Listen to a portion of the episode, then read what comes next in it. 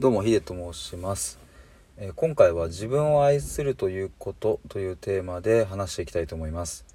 えーこれもですね前回の収録に続いて昨日のライブから得た学び気づきですね。その収録の3本目になります。昨日話している中でえっ、とリスナーさんとの掛け合いでね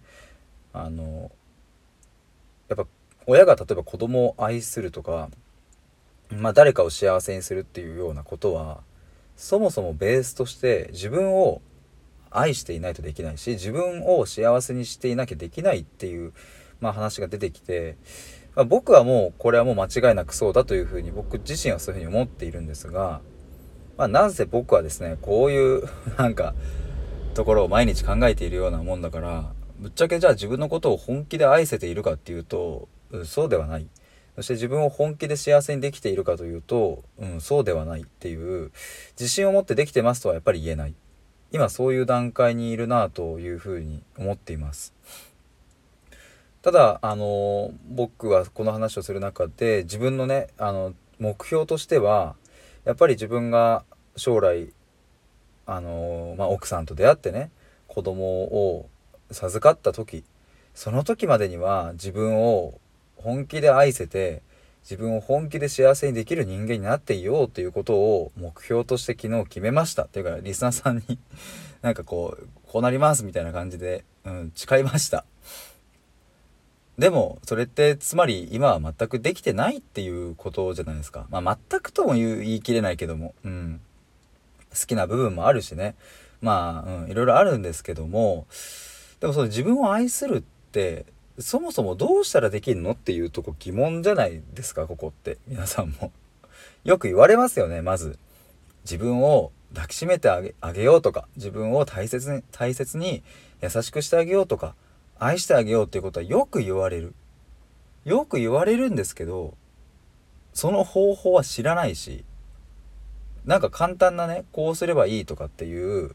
やり方はあっても本質的本質的ではない。まあ僕はそういうふうに感じています。どうしたら愛せるのか。答えは分かんないですがまあ昨日僕がライブの中でうんと思いついたことをね2つぐらいかな確か言ったんですよ。まず1つ目は自分が自分のことを愛せていないっていうことをまずは認める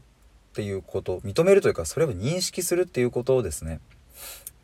つまりその誰か愛してほしい愛してほしいってこう何かこう外側だけね取り繕ってなんかこうおどけてみたりしてもそれは空虚になっちゃうわけでその状態は自分で自分のことを愛せていないっていうのを、うん、まず気づかなきゃいけないなんかそこがまず最初のスタートだと思うんですね。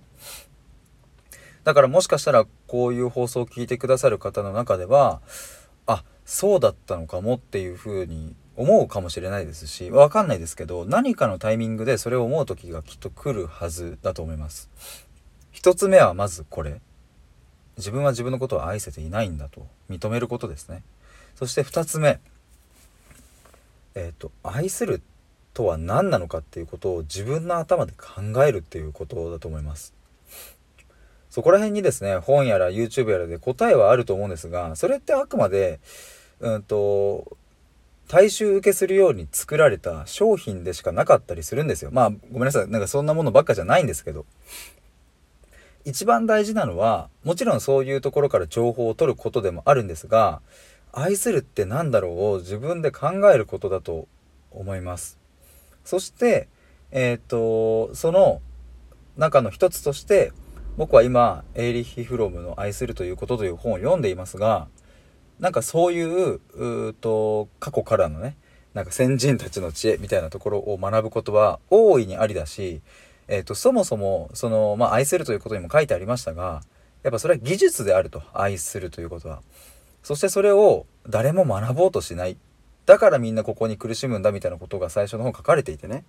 ああその通りなんだなっていうふうに僕は思いました。だからまあこれからも僕はこういう、まあ、愛とか生きるっていうところについてはもっと深めていきたいと思いますし学んでいきたいなというふうに思います。それを昨日のライブで改めて思わせていただきました。ありがとうございました。ということで3本目以上になります。